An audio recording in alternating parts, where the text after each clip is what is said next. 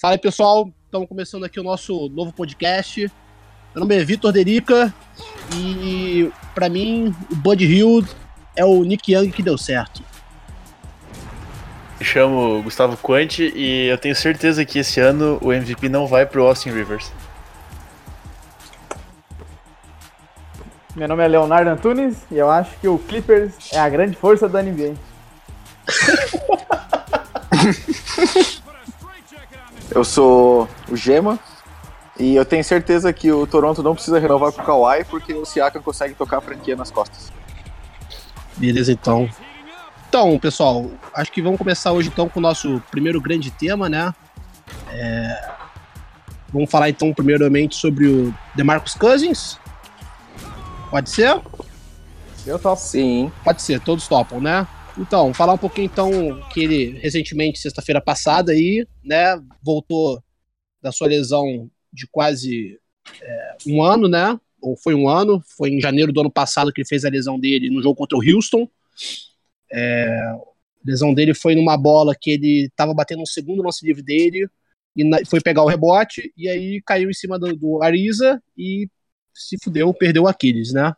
E aí ele voltou agora contra o Clippers sexta-feira, fez uma partida razoavelmente boa, falando de alguém que tá no Warriors. Eu queria começar então dando a palavra pro Henrique. Henrique, o que você achou aí dessa volta dele pra NBA depois de um ano fora dos gramados? Cara, eu achei a mais esperada possível, assim, mais dentro do normal. Eu não esperava que ele fosse voltar voando, jamais esperar, tipo, números altíssimos. E, cara, ele tá no time ideal para voltar de uma lesão dessa, um homem do tamanho dele, né? Então, tipo, eu, assisti o, o jogo na sexta dele, contra o, o Clippers, que ele voltou, e vi os melhores momentos contra o Lakers. Não teve nenhum momento também que ele exigiu muito um cara com Aquiles. Apesar que a primeira jogada dele foi uma dunk, uma pregada. Por mim, ele vai voltar bem, cara. Por mim, não, ele não vai ter problemas pra voltar. E tu acha que ele vai jogar até abril é, sendo poupado? Você acha que o Warriors vai usar ele para pegar o primeiro lugar do Oeste? O que, que você acha? Cara, pelo que o Warriors fez, nas... a única vez que o Warriors priorizou o recorde da temporada, eles tomaram um pau na final, porque começou a estourar jogador no playoff. Então acho que eles não vão repetir o mesmo erro. Acho que a hora que precisar botar o Cousins no talo, ele vai estar 100% e isso vai ser só em playoff mesmo. Entendi. Fala, Léo. Ah, então, cara, eu acho. A minha opinião é muito parecida com a, com a do Henrique. Eu acho que ele, ele tá no time certo pra estar tá nessa recuperação, porque ele não precisa fazer muito esforço. Eu senti ele ainda um pouco um pouco lento, assim, tipo, tu vê nas algumas movimentações, parece que ele tá sem. um pouco sem confiança. Mas ele vai jogar esses 20, 25 minutos. E sem forçar muito, até porque o Golden State não precisa. E, e, vira esse time meio que um time meio que perfeito, né? Porque agora é mais um que tem que marcar e, e mais um que ficar com a bola livre quase sempre, né? Entendi. O, e o Quant, eu queria saber o seguinte, cara. Vamos supor aqui agora que o Warriors termine primeiro no Oeste, chegue lá para início de abril, enfrentando provavelmente um oitavo colocado bem disputado ali no final, né? É, você, você sendo o Steve Kerr, você coloca ele já na primeira rodada dos playoffs, ele full, bota ele 30 minutos por jogo, 40 minutos, ou tu dá uma segurada? O que, que você faria? Cara, o que, que você acha que o Kerr vai fazer também? Então, o que, que eu acho que vai acontecer? Depende do adversário. Eu acho que se eles pegarem um time, por exemplo, Utah, que tem um Gobert da vida, eu acho que ele vai ser um pouco mais necessário, porque a gente sabe que times que têm jogadores altos, eles tendem a fazer o Golden State sofrer um pouco mais do que times que jogam small ball contra eles. Então, no caso do Utah, se eles acabarem passando em oitavo, que eu acho que eles vão passar até um pouquinho acima ali, sexto, sétimo, é, o, o, o, o, meu Deus, eu vou cortar essa parte. O Cousins vai estar em quadra para disputar contra o Gobert. Mas tu não acha que ele pode justamente é, diminuir o small ball do Warriors e acabar justamente piorando a melhor arma deles, que é o jogo rápido, a bola de três rápida. Você não acha que vai lentecer demais o Warriors? Ele consegue passar bem a quadra para chutar de três, o que não é todo pivô que consegue fazer. Então, eu acredito que, tirando o fato de que o Warriors tem cinco All-Stars, é, tipo, é muito fácil jogar naquele time. Então, Eu acho que ele não vai ser poupado nos playoffs, não. Eu acredito que ele vai pegar ritmo na primeira rodada. Entendi. E vocês acham que a entrada dele no Warriors vai é, descansar? Quem vai ficar mais descansado com a entrada dele agora no Warriors, dos All-Stars? Acho que vai ser o Duran. O Duran tá jogando quase 40 minutos por jogo.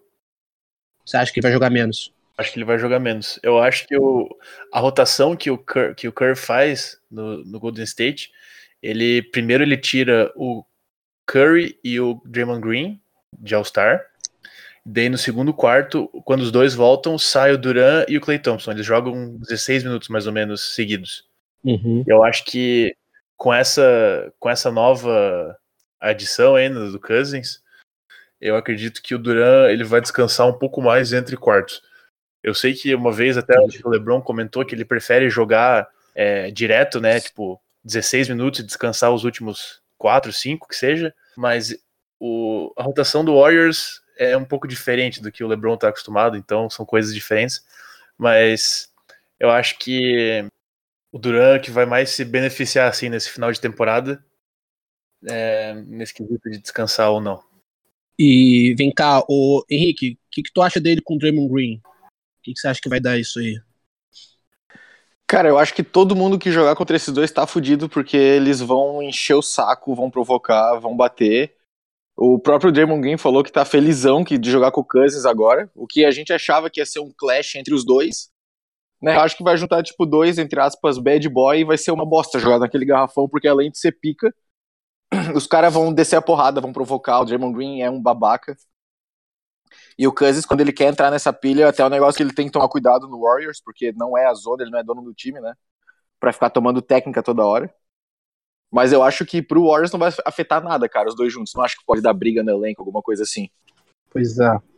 E vem cá, o Henrique, a gente sabe que esse ano aí foi um ano que cada vez mais o Kevin Durant tem se mostrado insatisfeito com a NBA, fazendo aquele mimimi dele. É um cara que teve vazou aí informações de outros jogadores falando que ele é um cara muito sensível. Vamos supor aí que o Cousins arrebente, comece a jogar muito, volte a fazer 20, 10. Você acha que o Kevin Durant pode voltar a ficar daquele jeito de não ser valorizado? Ele tá perdendo o All-Star na votação pro Doncic, que acaba, acaba amanhã, inclusive, a votação, né? Pra gente que tá gravando hoje. O que, que você acha disso? Cara, acho que o Durant já deixou bem claro que ele não se incomoda em, em tipo, ser franchise. Não ser franchise player, obviamente, que ele é de todo time que ele jogar. Mas que ele não se incomoda em seguir um, uma carreira numa franquia só. Como ele mostrou, tipo, ele saiu do Oklahoma na caruda pra ganhar título. Então, cara, acho que se o Cousins começar uhum. a jogar demais, começar a ofuscar ele, eu acho que o Duran não vê nenhum problema em ir pro mercado e falar quem me quer. Me dê um time para eu ser campeão de novo. Porque parece da personalidade dele isso. Ele não. Tanto que ele não fez muito E para sair. Claro que teve E porque era o Kevin Durant.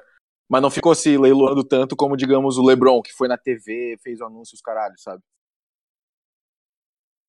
Então, é, todo esse histórico que a gente tem do Draymond Green tendo entreveiro com o Duran, todo esse histórico que a gente tem também do Cousins com faltas técnicas, se você acha que juntando o útil ao, o inútil ao desagradável no calor do jogo pode acontecer alguma coisa ou pode até rachar o elenco, o que, que você acha? Cara, eu acho que tem alguns jogos que, que com o time que já, que já esse time do Golden State que já teve esses problemas em alguns jogos, né, principalmente no ali nos playoffs, pô, eles acontece isso, mas rapidamente o time já volta no, no, jogo seguinte, né? O time já volta, já consegue se encontrar. Ó, tirando a, os jogos da, das finais contra o Cavs, lá da, da, virada, onde, onde o time não, onde o, o Green até foi suspenso uhum, na, na época, né? Eu, eu, acho, eu acho que o time tem esse, esse poder de esse poder psicológico assim de já na hora vai esquentar a cabeça, mas depois conseguir arrumar e voltar. Desde esse problema que deu do Duran com o Green, tu vê que o time já é outro, já é outro ânimo. Até antes, até antes mesmo da, dessa virada, o time já estava jogando bem, agora está bem melhor. E, e é difícil, Entendi. vai ser difícil. Até porque no final, se eles ganhar, ninguém vai lembrar que eles que teve um entendimento ou que quem não passou a bola. Eu, eu acho que eu acho que é assim também. É, como a gente sabe que o Cousins não vai ficar no Warriors na próxima temporada, é quase impossível. E com grande chance. Do... Por que, que você Por causa de dinheiro. Uhum. Eles têm que renovar com muita gente. Eles estão pagando o super máximo pro Curry já. A menos que o Cousins queira ficar por mais uma temporada ganhando a exceção de pagador de taxa lá, que é 5 milhões, ele vai, vai embora. Mas você lembra do que o LeBron fez, né, no Miami Heat com o Chris Bosh? Você não acha que pode acontecer algo parecido? Eu acho que não, porque o Cousins é um pivô de. vai fazer 29, 30 anos. Ele acabou de voltar de uma lesão do Aquiles. Eu acho que se aparecer um time aí querendo pagar 100 milhões por 4 anos, ele vai aceitar na hora, porque ele tem que pensar também na família dele, né? 5 milhões é muito pouco. Acho que é. Como eu acho que o Cousins vai embora, eu também acho que o Duran vai embora, é, o Warriors, eles estão meio fatigados lá, claro, de chegar em Quatro três finais. finais seguidas. É, vai ser a quarta agora, né? Se eles chegarem. Uhum. Quatro seguidas. Quatro seguidas, E com- ganharam uma, perderam do. Cavs e estão bicampeão. Exatamente. Quatro finais seguidas, eles com certeza estão fatigados, mas eles também estão nessa de, ah, é nosso último ano junto, então vamos conseguir aqui fazer nosso trip, vamos igualar o Lakers, vamos igualar o Bulls, pelo menos uma vez, né, do Bulls. É, e eu acho que eles estão numa pegada meio de foda-se, assim, já que é nosso último ano junto, vamos brigar, vamos se matar, vamos brigar no vestiário, vamos falar mal um do outro, mas no final das contas, vamos ganhar mais um anelzinho e cimentar nosso nome aqui na história da NBA. E, ô Léo, vem cá, se vamos supor que o Warriors perca a final esse ano, o Warriors chega na final e perca pro Milwaukee, contra o Boston, você acha que aumenta mais ainda a chance deles saírem ou você acha que eles vão se juntar, se unir e tentar uma redenção? Cara, eu acho que não, cara. Eu acho que, que nem o, o Henrique e o Conde estavam falando ali. É, já, tipo, já tem meio que um prazo de validade, o time já é um, um ciclo, porque é desgastante tu jogar sempre com, a, com as mesmas Mas sair perdendo não é ruim? E também o. É ruim, mas é, mas é, que- é que nem o Henrique falou do banco, que é um banco muito bom. É um banco que já tem uma certa idade já. O Livingston já não, já não, não tem.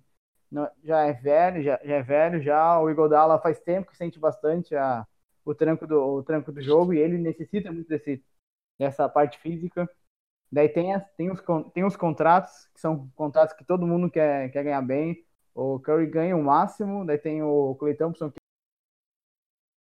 Que time tu acha que o Cousins ia cair como uma luva ano que vem? Cara, eu acho que vai depender muito do que vai ser dos playoffs, assim, sabe? Eu acho que ele vai dar oportunidade para times menores, mas assim, cara, o Cousins é tão completo que ele cai com uma luva em qualquer equipe, sinceramente. Quando a gente fala de um cara como ele, pivô talvez top 3 da liga, né? Ele, o Embiid e o Anthony Davis, talvez o Jokic agora tire o lugar, tirou o lugar dele, qualquer, qualquer time ele cai com uma luva, né? Mas assim, cara, tava vendo aqui sobre a questão da lesão dele, né? é, se ele vai voltar bem ou não vai. Eu acho que assim, uma coisa é fato, cara. É, a lesão do Aquiles, cara, quando você rompe, depois que se opera, é muito difícil você voltar com números iguais ou superiores ao que você tinha. Ele teve uma entrevista ontem falando que perguntaram para ele o que, que ia mudar da última temporada para agora, se ele ia voltar igual. Ele falou que não ia voltar igual, ia voltar melhor. Mas eu acho muito difícil, sabe? Ele sempre foi um jogador obeso. é, na faculdade, quando entrou na NBA em 2011, 2010 para 2011, ele pesava 138 quilos. Ele até fala que no, local, no da NBA em 2011 ele só comia pizza, doce, bala. O cara era um verdadeiro gordo comilão, né? E aí ele é um puta de um jogador, uma estrela, e na, na véspera das Olimpíadas ele perdeu 16 quilos. Hoje ele pesa 120, 122 quilos, né? Perdeu muito peso. Mas é, não deixa de lembrar que ele jogou 5, 6 anos pesando 130 quilos. Eu acho que isso ajudou muito pra, pra lesão dele, sabe? Porque a lesão do Aquiles, cara, você vai aos pouquinhos fazendo é, rotura, né? Vai, vai lesionando, vai lesionando o tendão, vai se rompendo, e uma hora dá o pop, que foi naquele lance ridículo contra o Houston.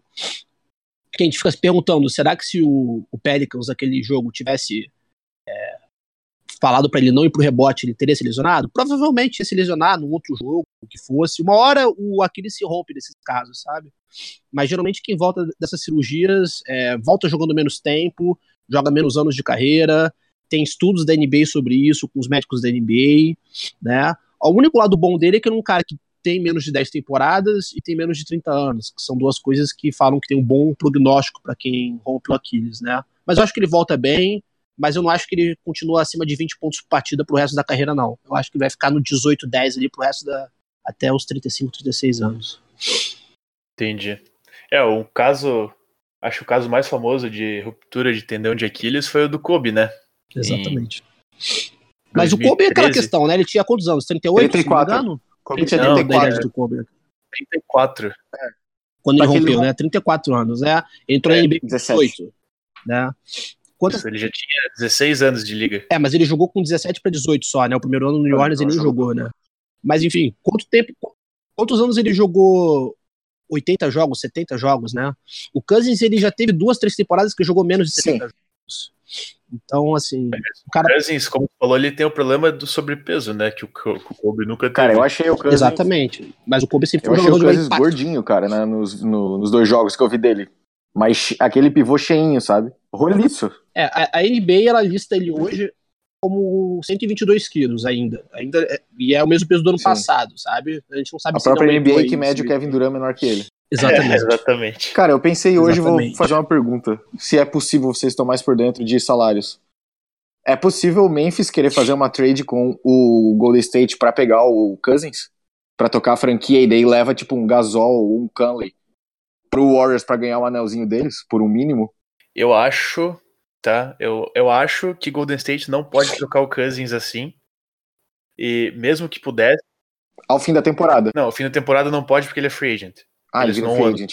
Ah, tá. É. Mas eu, eu acho também que tem uma regra que. Eu, eu não tenho certeza do que eu tô falando, tá? Eu posso estar enganado. Mas eu acho que tem uma regra que o Golden State, como assinou com um contrato de um ano, não pode fazer a trade. E mesmo que pudesse, o Golden State tá muito acima da- do cap já. Uhum. Clay, o Curry, o, Du- o Draymond Green, o Duran, o Iguodala e o Sean Livingston, todos ganham tipo, muito dinheiro. Uhum. E o Gasol quanto o Mike Conley, os dois ganham muito dinheiro. O Mike É Conley ganha o mesmo contrato é impossível. Sim, não, sim. não tem como um dos dois ir pra lá. É verdade.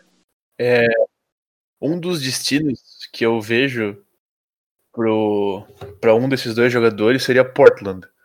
Mais pro Mark Gasol do que pro Mike Conley, né? Porque Portland tem o, o McCollum e o Lillard já.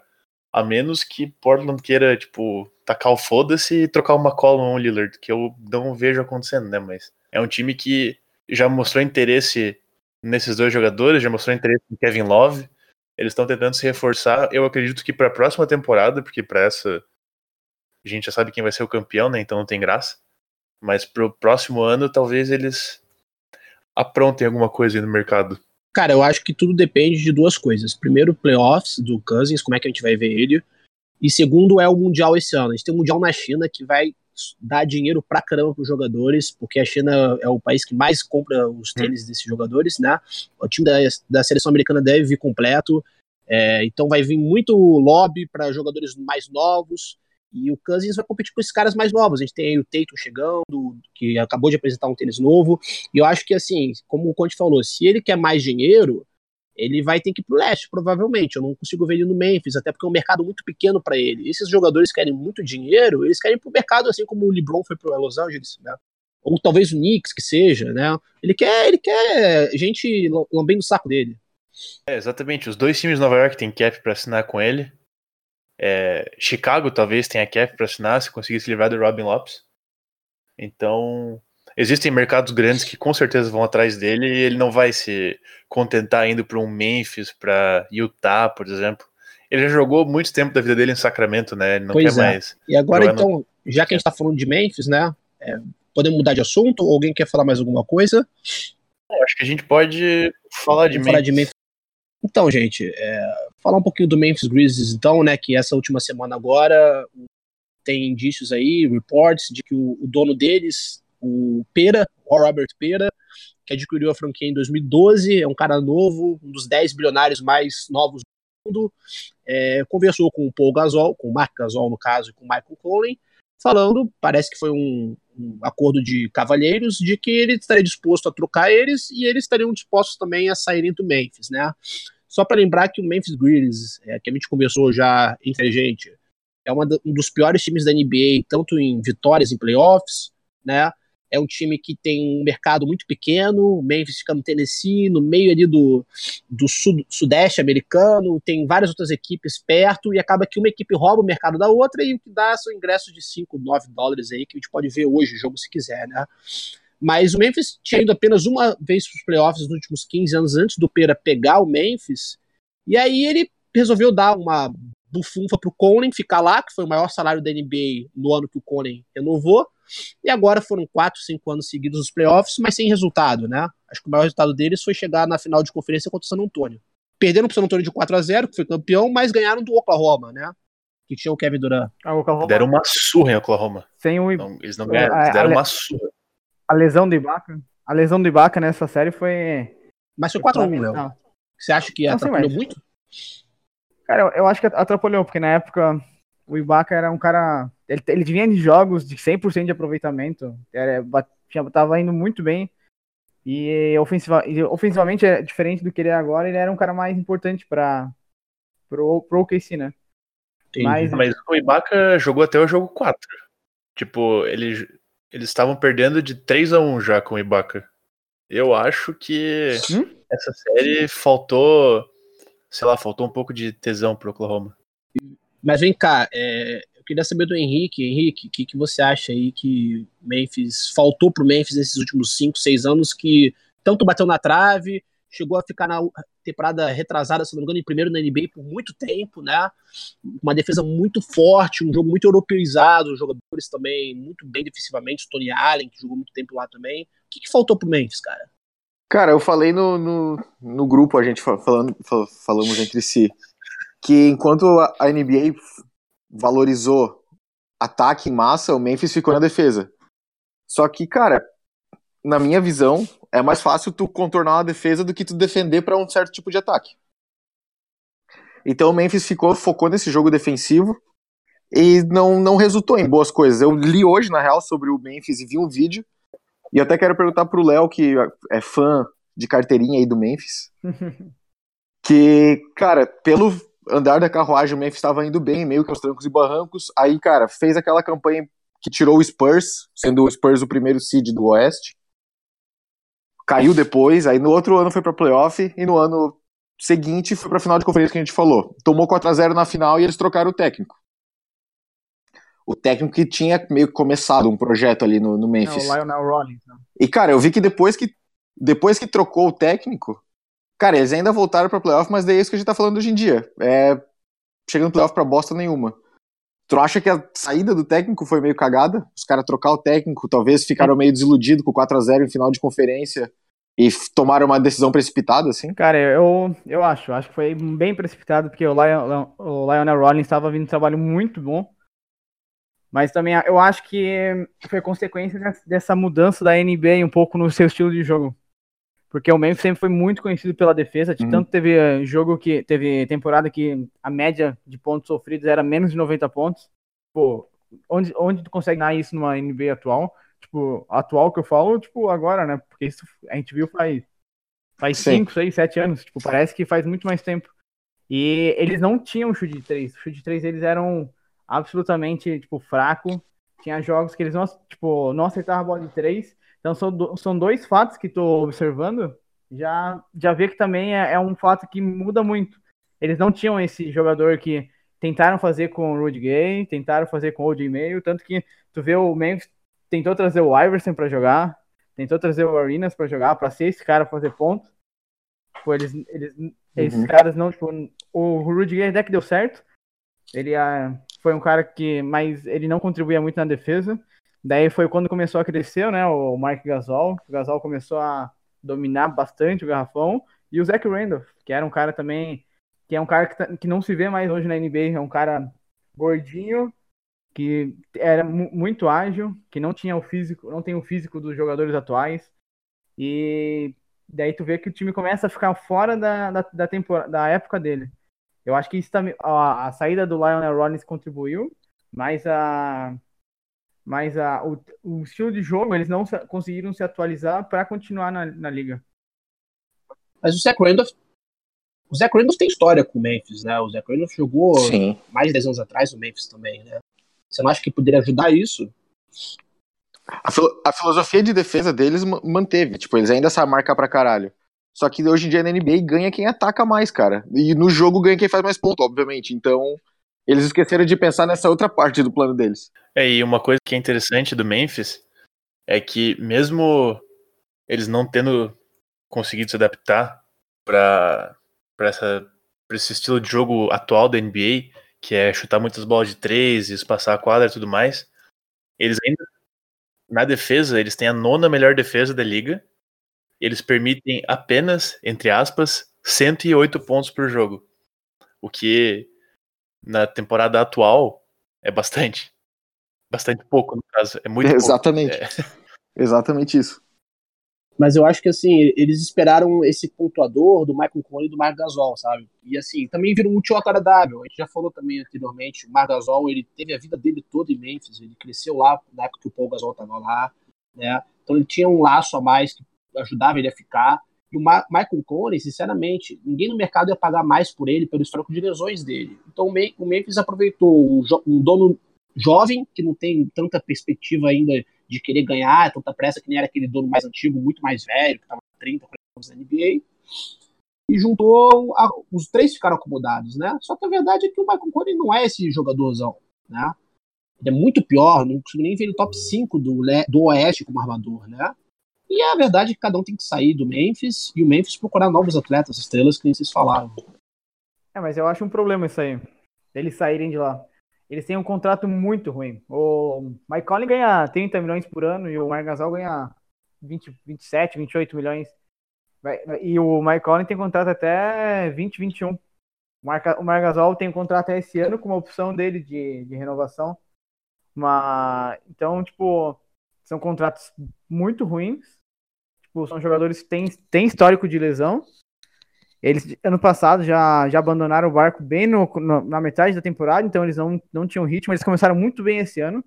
É uma coisa que eu, eu gostei muito, que o, time começou a fechar, com o Kyle Anderson, Kyle Anderson chegando, com, com o Calouro lá, o Jaren Jackson Jr. Eles começaram a se entrosar, começou a estar bem naquelas 20 primeiras rodadas, mas depois o time começa, começa a sentir, acho que os outros times começam a acertar a marcação, eles ainda começam a sofrer um pouco com a, um pouco da deficiência que eles tinham no passado ainda. Vocês sabem quantos jogos dos últimos 20 o Memphis ganhou? Sete.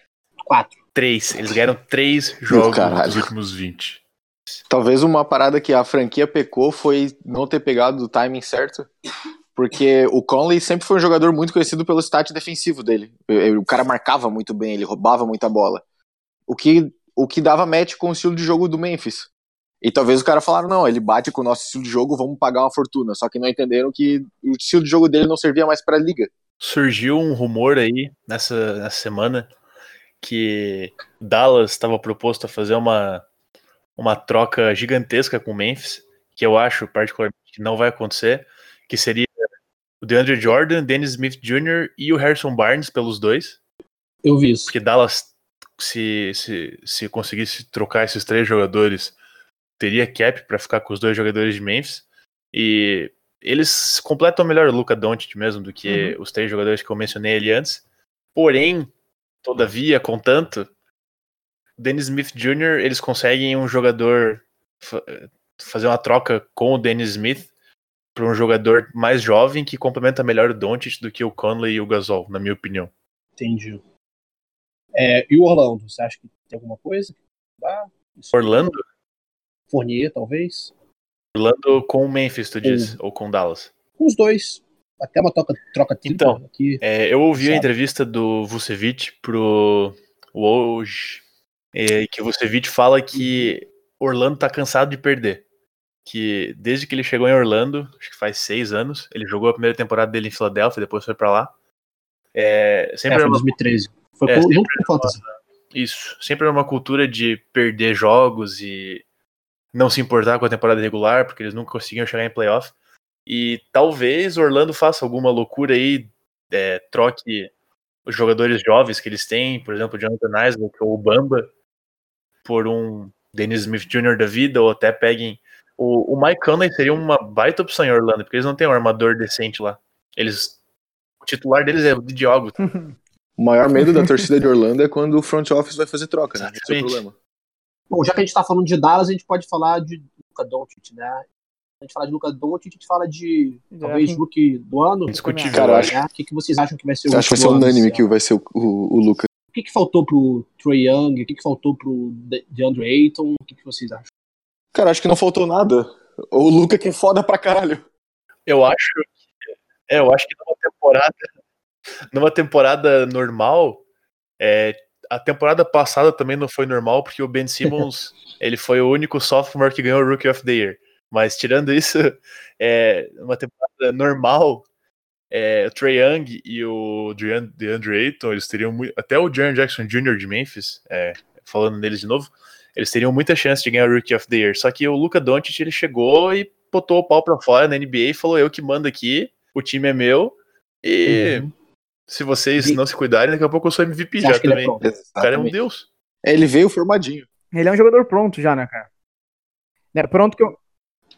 Eu acho que quando eu falo que ele é um jogador pronto, ele é pronto, ele já tem essa experiência em jogar com outras pessoas, outros jogadores, assim, tipo, profissionais, não, tipo, universitários. Isso faz muita diferença. É o ritmo diferente. O cara já chega sabendo. Pô, ele jogou pela seleção espanhola, jogou pelo Real Madrid. Tipo, são, são times. São. É, desculpa. É, pela Eslovênia, jogou pelo Real Madrid. E são. Ele foi pô, ele foi campeão É, ele- pô, ele. Ela é muita. É, é um jogo mais pegado do que o jogo da. Muito mais pegado do que o jogo do Universitário, é diferente. E isso faz muita diferença agora. E ele tá mostrando que ele é. Ele chega mais amadurecido. É, vamos ver se como vai ser a- a- essa continuação dele, né? Além de ele chegar mais amadurecido, ele também é um cara fora de série. Porque existem jogadores que vêm da Europa já mais amadurecidos e tal, mas ele tem estrela. Dá pra ver que ele é um cara que ele faz a diferença nos times que ele tá. Não é à toa que ele foi campeão e MVP da Euroleague É, com isso é. 18 anos. E, ô Gema, você acha que ele tá gordo? Ele é gordo? Cara, eu falava, eu falava que ele era roliço, ainda acho que ele é meio cheinho. Cara, ele parece um alemãozinho de Blumenau, cara. Ele parece um galeguinho de Blumenau. Ele é redondinho assim, o cabelinho de cuia alemãozinho. Só que, cara, vai falar o quê? O cara tá É, mas- comendo a bola gordo, deixa Eu ele acho- gordo, então. Eu acho que pode. Você não acha que Eu pode que é ajudar uma- com lesão, com 19 anos só? Você acha que pode? Ah, cara, assim. Primeiro que a gente. Eu não sei se ele é gordo mesmo. Os números dele mostram que ele é acima do peso e coisa assim, o peso dele. Cara, ele teve os reports de off-season dele, do Real Madrid pra Dallas, que ele tava fora de forma, mas eu considerei ele fora de forma de off-season, sabe? Uhum. É, agora, jogadores com a altura dele tendem a ter uma massa muscular acima dele, pelo que eu li, sabe? Cara, eu, eu vi muito jogador na NBA já ficar gordo e depois ficar forte. O LeBron James é um. um- o LeBron é um exemplo disso. É.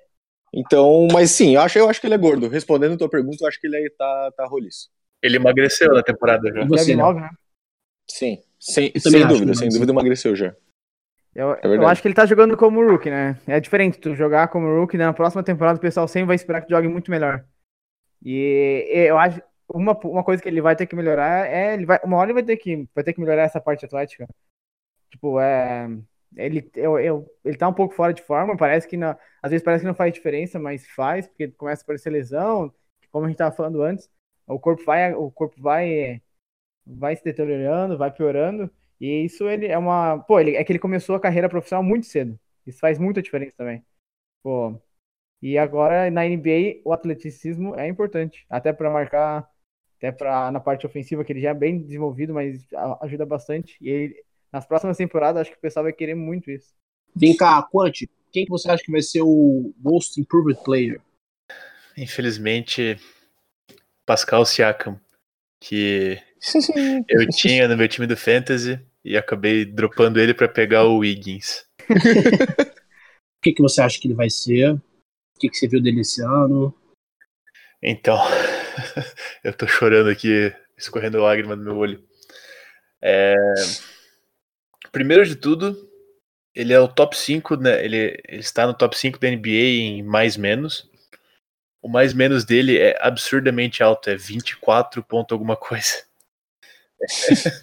Quando ele tá em quadra, Toronto joga melhor nos dois lados, tanto no ataque quanto na defesa. Principalmente quando ele pega um rebote, ele é um cara. Ele me lembra o Draymond Green, só que ele é um pouco mais alto e um pouquinho mais magro também, um pouquinho mais atlético, digamos assim. É, ele, ele consegue carregar a bola pro ataque muito fácil. E isso ajuda muito o Toronto na transição, porque é um time que tem o Lowry de, de armador, que é um armador que não é nem um pouco veloz, é um cara que joga de posição 4 e consegue buscar o jogo lá embaixo do garrafão e levar até o outro lado da quadra, o tempo todo ele não para de correr nunca, é, ele ajuda muito o time. E o cara ele surgiu do nada, basicamente. Ninguém falava de Siakam na temporada passada, ele jogava 10 minutos por jogo. E esse ano ele tá jogando quase 30, ou até mais do que 30 dos últimos tempos aí. E ele é, na minha opinião, depois da lesão do Valanciunas, o terceiro melhor jogador do Toronto.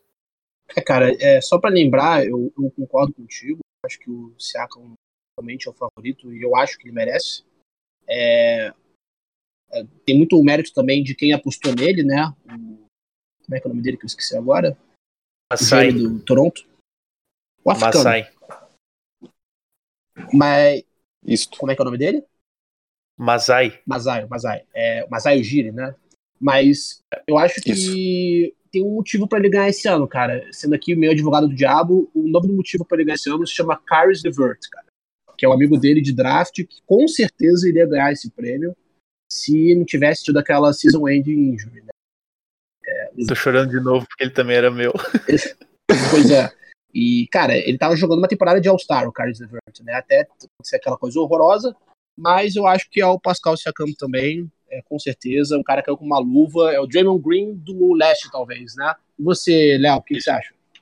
É, eu concordo totalmente com vocês. Ele é. É, é aquele cara que o, o Toronto apostou, continuou, até parece que podia ser outra pessoa ali, que, que a gente conhece muito bem, né?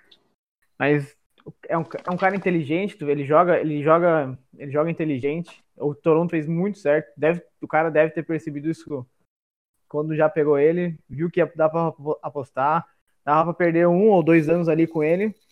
E tipo, o cara é aquele cara que joga pro time. Talvez em outro time ele não ia conseguir apresentar tanto, mas no, no, nesse Toronto, ele é o cara, é o cara assim, tipo, é o cara que manda ali. Eu, eu vejo assim, pelo menos. Você, Henrique, você concorda com a gente? É unânime esse voto? Ah. Cara, é unânime, cara. Eu, eu, eu, não, eu não tenho o que falar de Pascal Siakam, cara. Desde que eu vi ele pessoalmente, foi amor à primeira vista, assim. Ele realmente, como o Conte falou, cara, ele é raça o jogo todo, aquele negro maravilhoso. É raça, é sempre assim. E, cara, daí eu peguei ele no Fantasy também, foi amor à primeira vista.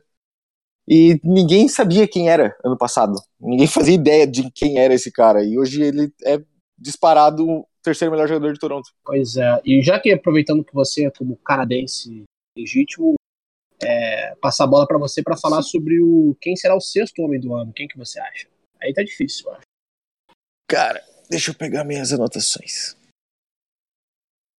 Só queria deixar aqui claro que a, a lesão do Levert não foi season ending. Ele pode voltar a jogar essa temporada ainda. Nos playoffs? Sim. Só depende da perna dele chegar do AliExpress. Ele tá treinando já? Com tá lá em Sim. Curitiba. Você tá, você tá na cadeira de roda. tá. O meu sexto homem, cara. Eu falaria Derrick Rose. E muito, muito desse voto vai mais por um sentimento do, de poder votar no Rose para ele estar tá fazendo alguma coisa direito de novo na vida. Pra ele estar tá conseguindo jogar basquete de novo e em alto nível assim. E, cara, ele é o motivo pelo qual eu penso em assistir um jogo do Minnesota. Ele pega aquele time que é largado as traças e ele faz o jogo ser bom, cara. Tu vê um jogo pauleira, o bicho metendo, meu, clutch pra caramba, metendo umas bolas que ele não era tão acostumado a meter, fazendo escambau para ganhar pelo Minnesota, assim. Ele tá, ele tá realmente querendo jogar basquete. Uhum. É verdade. E eu não. E assim, o prêmio de sexto homem é pra ele, não sei por que, que ele é banco, mas tudo bem, pelo menos ele pode ganhar o prêmio de sexto homem. Léo, você não acha que o Siakam poderia ser um sexto homem também? Já que o Rose também jogou de titular muito, muito tempo. É, então, o meu, o meu voto é pro Dennis Schroeder. Eu acho que. Olha só. Ele é um cara que é o que eu queria muito e o OKC faz muito tempo já. Alguém que ajude o Westbrook a armar um pouco o jogo, que fique com a bola um pouco também. Não que vai mudar muito o jogo do Westbrook, né? Mas é um cara é importante e a gente tá vendo no OKC que tá dando um resultado, ó, tá fazendo muita diferença ter o Schroeder ali. Pô, ele é um baita jogador, ele é titular em qualquer time quase da NBA, tipo, tirando aqueles que tem as super estrelas ali no, arma, na armação. Mas a gente viu ele jogando o europeu, pô, o cara destrói, é muito bom ele. Mas é aquele cara que, tipo, vamos ver se ele tem continuidade, tipo, no próximo ano. Será que ele vai querer continuar como sexto homem no OKC? Então, tipo, eu, o meu voto é pra ele, entendeu? Porque Entendi. ele muda muito, muda muito o jogo do OKC pro bem, assim. Mas dá uma, uma acalmada no jogo. É, Quant, o Williams consegue o tripit do sexto homem? Tem chance. Tem bastante chance. Mas Sim. eu acho que tem outro sexto homem no próprio Clippers que também merece atenção. Tanto como sexto Sim. homem, quanto como Most Improved Player, que é o Montrezl Harrell. Ele é um cara que ele foi contratado. Na verdade, ele não foi nem contratado, né? Ele veio na troca. Que o ele veio junto com o Williams, se não me engano. Do de Houston para Los Angeles. Sim. E quando ele chegou lá, ele era tipo fundo do banco, décimo segundo homem da rotação. E esse ano o Doc Rivers começou a dar mais chance para ele, ele começou a entrar. Ele joga com o mesmo vigor físico do Siakam. É um cara que incomoda tanto na defesa quanto no ataque. Mas de qualquer maneira, o meu voto não é para ele. e é pro, é pro Rose também. É pro Rose. Cara, eu vou é. fazer uma menção honrosa aqui, que eu acho que é uma, um jogador que merecia também era o Sabonis. Mas agora com a lesão do Ladipo, eu acho bem provável que ele vire titular absoluto. E ele é sophomore, né? A gente não costuma ter prêmios para sophomore em sexto homem. Mas eu acho que vai pro Rose até pelo apelo da mídia, cara. O prêmio é, de sexto homem é um, é um prêmio muito midiático, assim, sabe? É, se você pegar o. tá em segundo na votação do Oeste. Exatamente, cara. É a redenção dele. Vamos querer falar que ele foi o primeiro sexto homem a ganhar MVP também. Vão querer falar aquelas bobagens. É, exatamente. Leandrinho teve muita coisa da mídia também. O Ginobre foi um grande prêmio de consolação, porque ele sempre era reserva. Né? Até o James Harden, cara, que jogava quase 40 minutos, foi para final da NBA. E o Rose, com certeza, eu acho que o meu palpite é ele também. Só lembrando que o Sabonis não é sophomore, né? Ele é o terceiro ano dele já. É o terceiro ano dele? É, Mesmo um, assim, um, é... um, um, um em Oklahoma, né? Ano passado, Sim. quando ele foi na troca com a Trocou Ah, é verdade. Tem, tem um ano de Oklahoma, tem razão.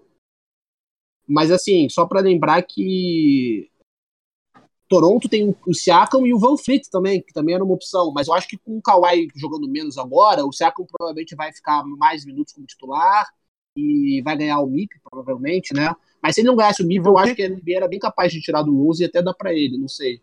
Né? Sexto homem? tá jogando titular também, né, agora. Pois é. O então, Siakam é... começou, acho que todos os jogos de Toronto essa temporada.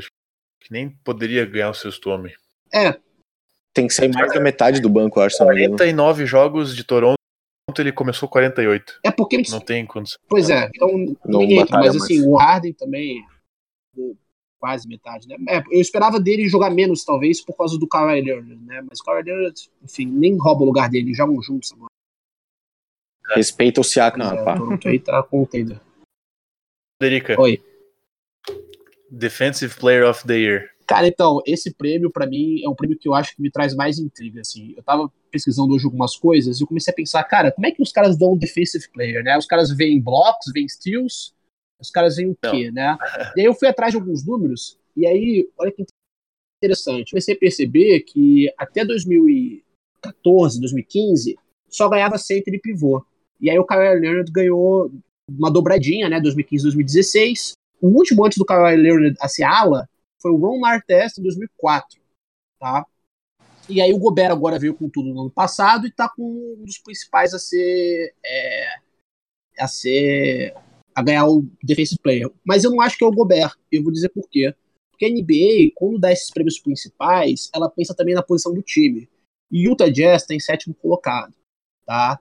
Ano passado estava no, no, top 4. Né?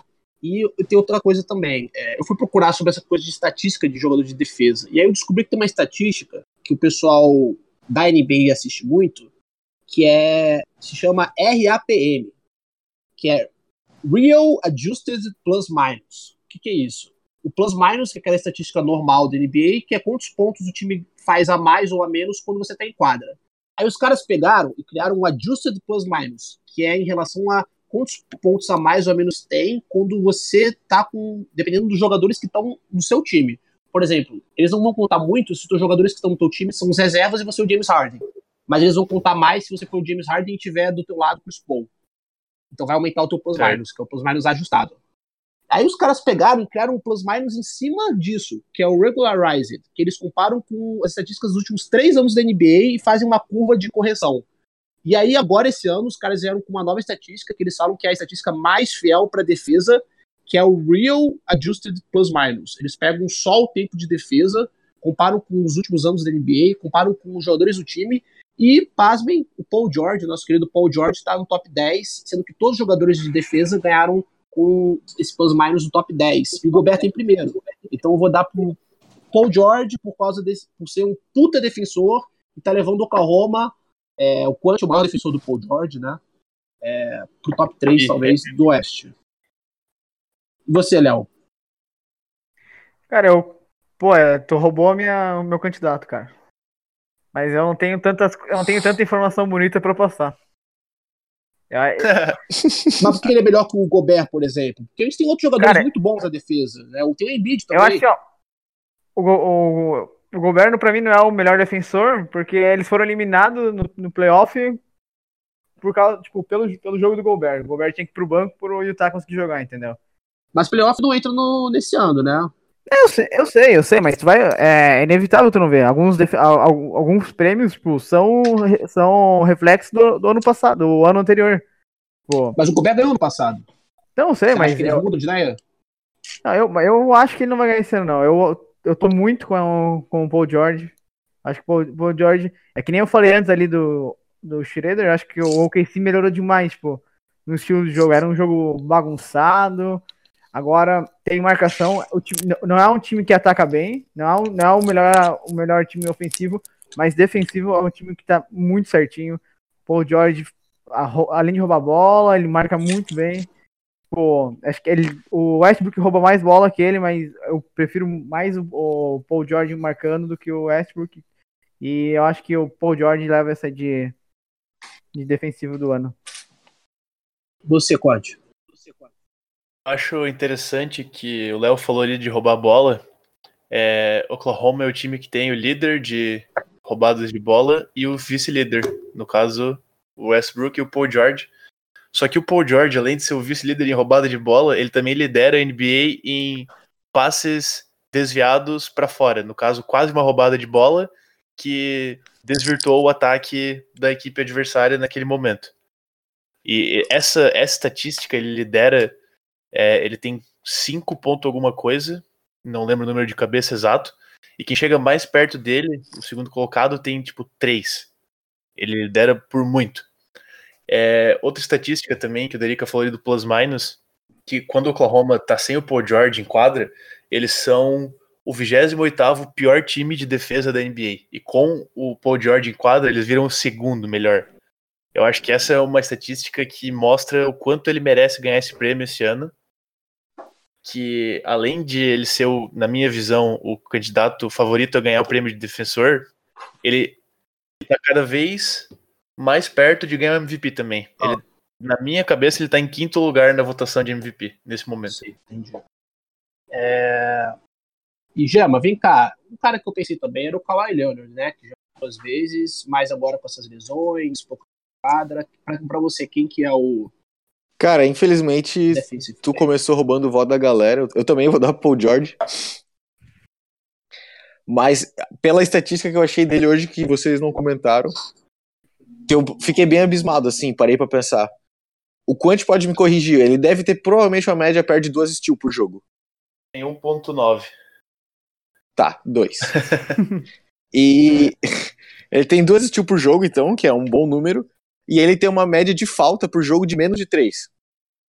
Então, cara, ele, ele é um defensor, tipo, perfeitinho, assim. E quando tu assiste o jogo de Oklahoma, que daí tu consegue realmente medir defesa e ver aquele medidor do cara abaixar e colar a bunda no chão e botar o corpo pro cara não passar e marcar chato mesmo. Cara, o Paul George faz isso com, com vontade, assim, ó. Tu vê que ele quer marcar. Tu vê que ele. Ele não tá afim de deixar os outros caras se criar na quadra dele. Ele tá meio que começando a ter um, um domínio sobre o OKC, cara. Ele tá se identificando com a franquia bastante e, e eu vou dar para ele. Ó. Só, só, de curiosidade, esse Defensive Real Plus Minus, os últimos quatro anos que ganhou foi o Gobert, mas o top 10, para mim, ele ainda é o melhor é, aposta, até porque o Oklahoma é o melhor colocado dos 10. Só para nomes aqui: Gobert, Draymond Green, Nurkic, DeAndre Jordan, Hassan Whiteside, Miles Turner, Nellis Duell e Tyson Chinelli. Beto uma lista. Todos os times que não estão tão bem quanto ele tá, né? Ele faz a diferença no Oklahoma. Cara, eu acho que vale uma menção honrosa pro Antetokounmpo, é... talvez. Só que um cara do tamanho dele, no mínimo que eu esperava era roubar a bola e dar topo. Mas ele tá na briga dos MVPs, né? E quem que você acha que é? é então, o prêmio ah, pode falar aí, Léo. Léo, pode falar, Léo. Cara, Fala aí, Léo. Tá difícil não falar o nome dele, né, cara? O nome dele é James Harden. cara, ele tá jogando.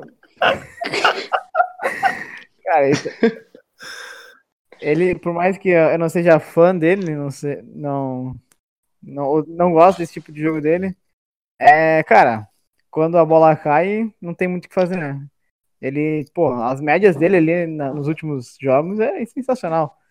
Ele vai, acho que vai levar essa sim. O problema é que daí o, o prêmio, há um tempo atrás, era, da, o, era o cara que levava o time às cabeças, né? E o Houston não, não tá tão em cima, então talvez perca um pouco dessa característica. Mas o que, que ele tá fazendo é, é, é, é muito foda, é muito foda. Acho que para mim, corre até o risco de bater que nem o Curry lá, de ser unânime. Mas aqui tem muita concorrência também, né? Tem muita gente que gosta do, do Dina, muita gente que gosta do. Era, é mais focado nesses dois agora, mas tem o Duran que sempre tá aí. O LeBron esse ano tá um pouco para trás pela lesão e pelo time, mas para mim esse ano é o James Harden. Você pode. O George. Não, tô brincando. É, eu acho que ele tem chance de vencer mesmo. Mas quem você acha? Caso, caso o Harden. Eu acho que ele tem chance de vencer se o Harden machucar. Morrer, é, se o Harden caso. for abduzido por aliens e subido do planeta Terra. É, não, é, se ele for pro Rocket. É, esse, essa última, essa última stretch do Harden aí de 30 jogos de quê? com 30 pontos, não, esse, esses últimos jogos do Sim. Harden aí fazendo mais de 30 pontos não, não dá, cara. É, seria muito injusto da NBA repetir o erro que ela cometeu em não dar pro Kobe aquela vez, o MVP em 2004? 6, 7. 6. 6. 2006. Que o Kobe teve uma temporada parecidíssima com essa do Harden. Foi janeiro de 2007, né? Tinha um time lixo e 2006, desculpa. Janeiro de 2006. Tinha um... Ele teve média de 42 pontos por causa do jogo de Ele teve um time horrível e conseguiu. Não, peraí, peraí, peraí, carregar... peraí, desculpa. O Gema, a streak dele de 50 pontos foi em março de 2007. Hum. É. Ah, tá. Vocês estão falando da streak, desculpa. O time continuava sendo uma bosta. E eu acho que ele foi Ai. roubado daquele MVP. E eu acho que a narrativa do Harden esse ano de conseguir carregar Houston, mesmo com o Chris Paul e o Capela fora por tanto tempo, e não foi um, um jogo de 50 pontos. Ele já fez 57, 58, ele fez 61, aí nesse meio tempo ele faz 39, 48. não dá. É, até o Giannis ficou para trás. O Giannis que tá carregando o Bucks para a melhor campanha da história deles. Nem se fala mais em Giannis. Até por causa do mercado também, que é menor. James Harden MVP 2019 de novo. Não tem o que fazer. E você, Jama? Cara, eu queria por birra não dar pro Harden, porque ele tá fazendo uma temporada muito parecida com a do Kobe que a gente acabou de comentar e cagaram pro Kobe. Mas, cara, não, não tem o que não tem o que fazer. Eu tô assistindo o jogo do Houston só pra ver ele, porque, cara, que nem ontem. Tu vê assim, tá terminando o terceiro quarto, ele tá com 49 pontos. Ele tá fazendo o quanto de pontos ele consegue fazer para fazer aquele time bosta que sobrou na mão dele e ganhar alguma coisa. Não, eu acho que vai ser unânime assim, o que ele tá fazendo, ele que nem como o Conte falou, o Giannis está fazendo a temporada da melhor temporada da franquia do Bucks, mas aos poucos não foi o Giannis que parou de jogar bem. Foi o Harden que começou a jogar muito melhor e foram esquecendo dos outros na conversa. É. É, cara, assim, eu acho que faltou um nome aqui para falar também, que seria o Kawhi Leonard. É, eu acho que, tem que ele merece muito mérito pelo sentido de levar o Toronto para um outro nível que o DeMar DeRozan nunca levou. Calma Só aí, falando hoje do Toronto. Cara, calma aí. Não teve playoffs ainda. Sim, não teve playoffs, tudo bem. É, o Toronto tem essa fama de amarelar, mas eu acho que com o Henrique no Canadá agora o Toronto vai mudar isso. Não é nem o Kawhi. É, mas, cara, ele mudou a cara do Toronto. Eu sei que tem o Siakam, tem o Von Fleet jogando bem, mas eu acho que tem muita coisa dele, da liderança, que o DeMar DeRozan nunca teve essa liderança. Eu acho que tem duas questões que falam contra o, que falam contra o Giannis também, né? O Giannis não chuta bem de três, né, cara? É complicado ganhar MVP hoje em dia sem chutar de três bem. O último foi o Shaq, ou o Tim Duncan, que seja. O Novitz chutava bem pra caramba de três, era pivô. Mas assim, e outra coisa também que fala contra o Harden, é- agora falando do Harden, eu acho que é o Harden, com vocês nessa, acabou que a gente coincidiu em quase tudo aqui hoje. Mas nos últimos 20 anos, o único MVP que não foi G3 da sua conferência foi o Russell Westbrook.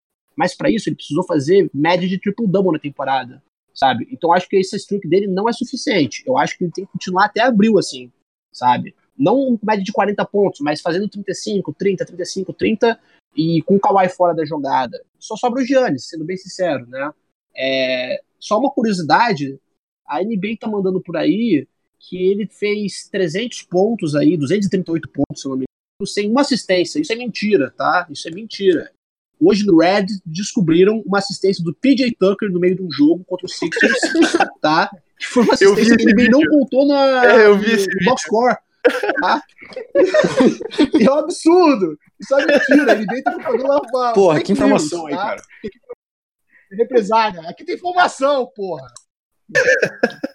Eu só queria dizer que o Russell Westbrook tá novamente aqui embaixo. tá, É verdade. com média de triple-double e ele não tá sendo nem cotado pra ser MVP porque ele tá chutando incríveis 2% de 3. É um valor muito baixo. Tá chutando 24% em 5 tentativas. É muita coisa, cara. É muita coisa. Cara, ele é um Anthony, Be- ele é um Anthony Bennett da linha de três. É isso que ele é. Sim, dá a bola pro Paul George. É tão fácil. E se tu pegar as tentativas dele, são sempre no último quarto, quando o Oklahoma tá perdendo o jogo. Cara, o Westbrook não merece mais MVP porque ele não amadureceu jogando basquete. Ele ainda vira peladeiro a hora que o pau pega. Infelizmente é verdade. E por isso o Oklahoma nunca vai ganhar nada. Eu concordo. Léo, tu gosta do Westbrook ou tu acha ele babaca? Cara, eu acho. Eu, eu, eu odeio tanto ele quanto o Harden. O, não, o jogo dele é, é muito chato. Eu, eu também acho, também acho. Mas eu acho que quando o cara, o cara é, tipo, é babaca, assim, mas, pô, o cara faz as paradas, tipo, resolve, assim, faz as coisas. Até que, tipo, o cara vira uma coisa, uma, uma atração massa, assim. O Westbrook não, cara. É um cara. Tipo, é, é, tá igual, faz três anos que joga igual. Três anos que fala bastante. Pô, aí é, é uma pena, é uma pena. É, uma pena. Eu acho verdade. que- O Léo destaca bem nos jogos do. Quando começou a rivalidadezinha Warriors e OKC por causa da ida do Duran, que toda vez que o OKC tava bem no jogo, o Westbrook arranjava uma briga e desandava. E assim, foi questão de dois, três jogos, o Léo fez o mesmo comentário sempre, cara. O OKC tava bem, buscava o jogo, dava briga, esfriava, o, o Golden State ia lá e botava cinco bolas de três na cabeça e ganhava o jogo. É, ele- o joga- o joga- os jogadores ficam. é é ele transforma tudo em, em chutador, né? Tipo, o cara não consegue desenvolver o jogo dele também. Acho que, não defendendo o Carmelo, mas isso é uma das coisas do Carmelo que não deu muito certo lá. Ele, ele não tem esse. Ele não, ele não pega e chuta, ele, é, ele segura a bola e isso não, não, não encaixa muito. O Paul George Uhum. conseguiu.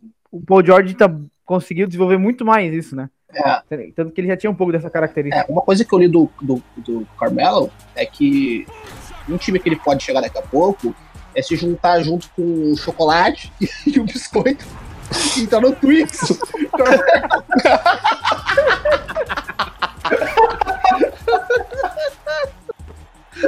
Pra jogar o É, 3 o contra Carmelo. 3, né? contra o Charge. Faz um Twix, um Snickers e um Charge. Ai, galera, muito bom, muito bom. Queria agradecer a presença, então, do nosso querido Léo Antunes, nosso saudoso é, Henrique Rasweider. Que horas são aí, Gema? 4 da manhã? Não, 7 e 18.